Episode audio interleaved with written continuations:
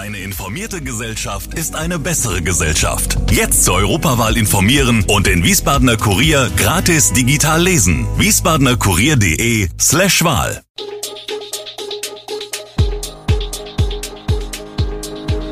Gude, unser morgendliches News Update.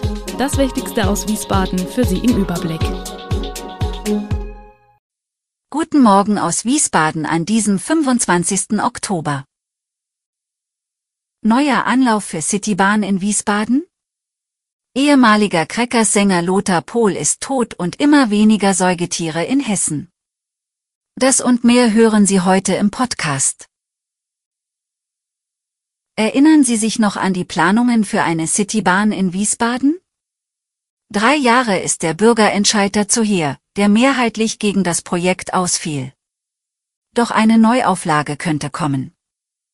Der Verein Wiesbaden neu bewegen will dem Stillstand nach dem Entscheid ein Ende bereiten.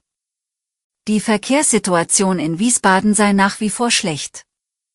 Eine Straßenbahn, das machten die Vorstandsmitglieder klar, wäre ihrer Meinung nach die beste Lösung für die Verkehrsprobleme der Stadt. Aber man wolle nicht strikt daran festhalten. Ziel seien ein besserer ÖPNV und eine lebenswerte Stadt.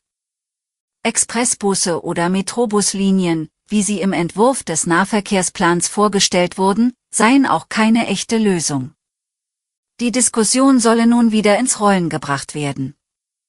Aus Reihen der Politik gab es Zustimmung, es müsse eine attraktive Alternative zum Auto geben. Schienenprojekte seien wichtig, das zeigen auch aktuelle Projekte wie die Ertüchtigung der Wiesbadener Bahnhöfe oder die Errichtung der Wallauer Spange.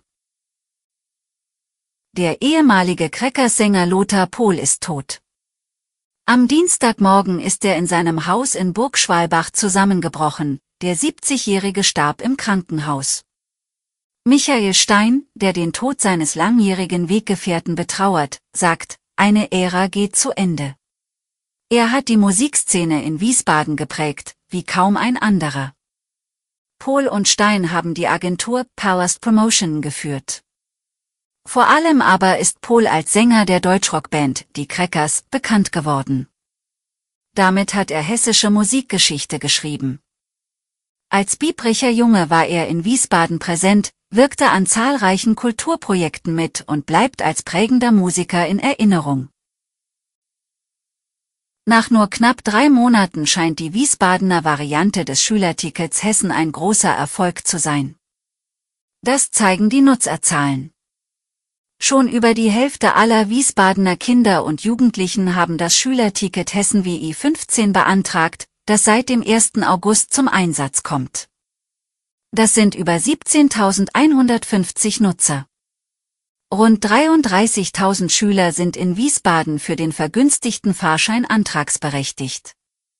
ESWE Verkehr rechnet laut Stadt sogar mit einem weiteren Zuwachs in den kommenden Wochen.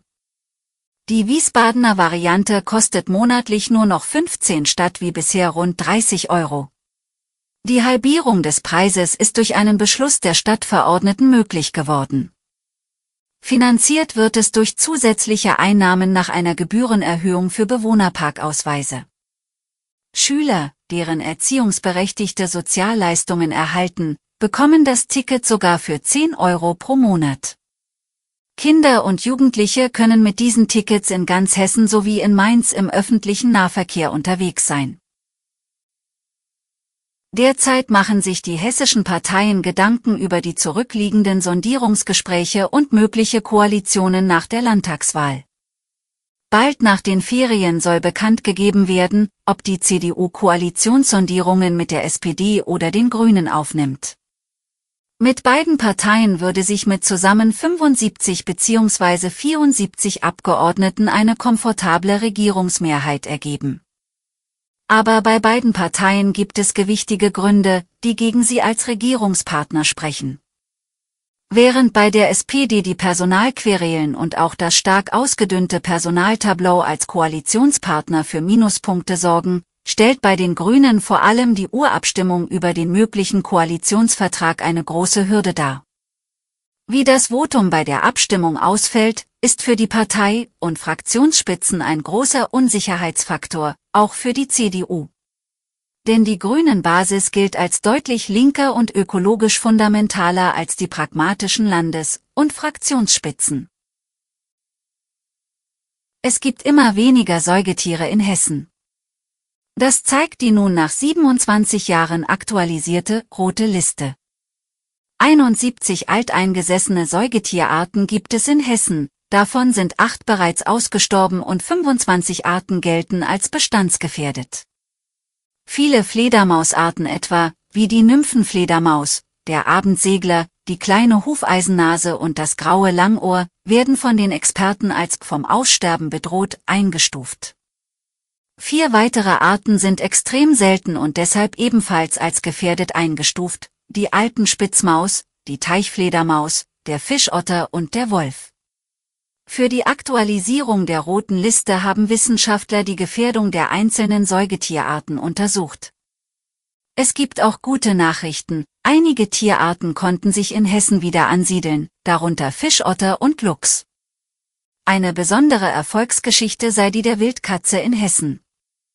Sie habe sich in nahezu allen hessischen Mittelgebirgen ausbreiten können. 1996 war sie lediglich im Taunus und im Meißnergebirge zu finden. Alle weiteren Hintergründe und aktuelle Nachrichten lesen Sie unter www.wiesbadener-kurier.de. Gude Wiesbaden ist eine Produktion der VRM von Allgemeiner Zeitung, Wiesbadener Kurier, Echo Online und Mittelhessen.de. Redaktion und Produktion die NewsmanagerInnen der VRM. Ihr erreicht uns per Mail an audio.vrm.de.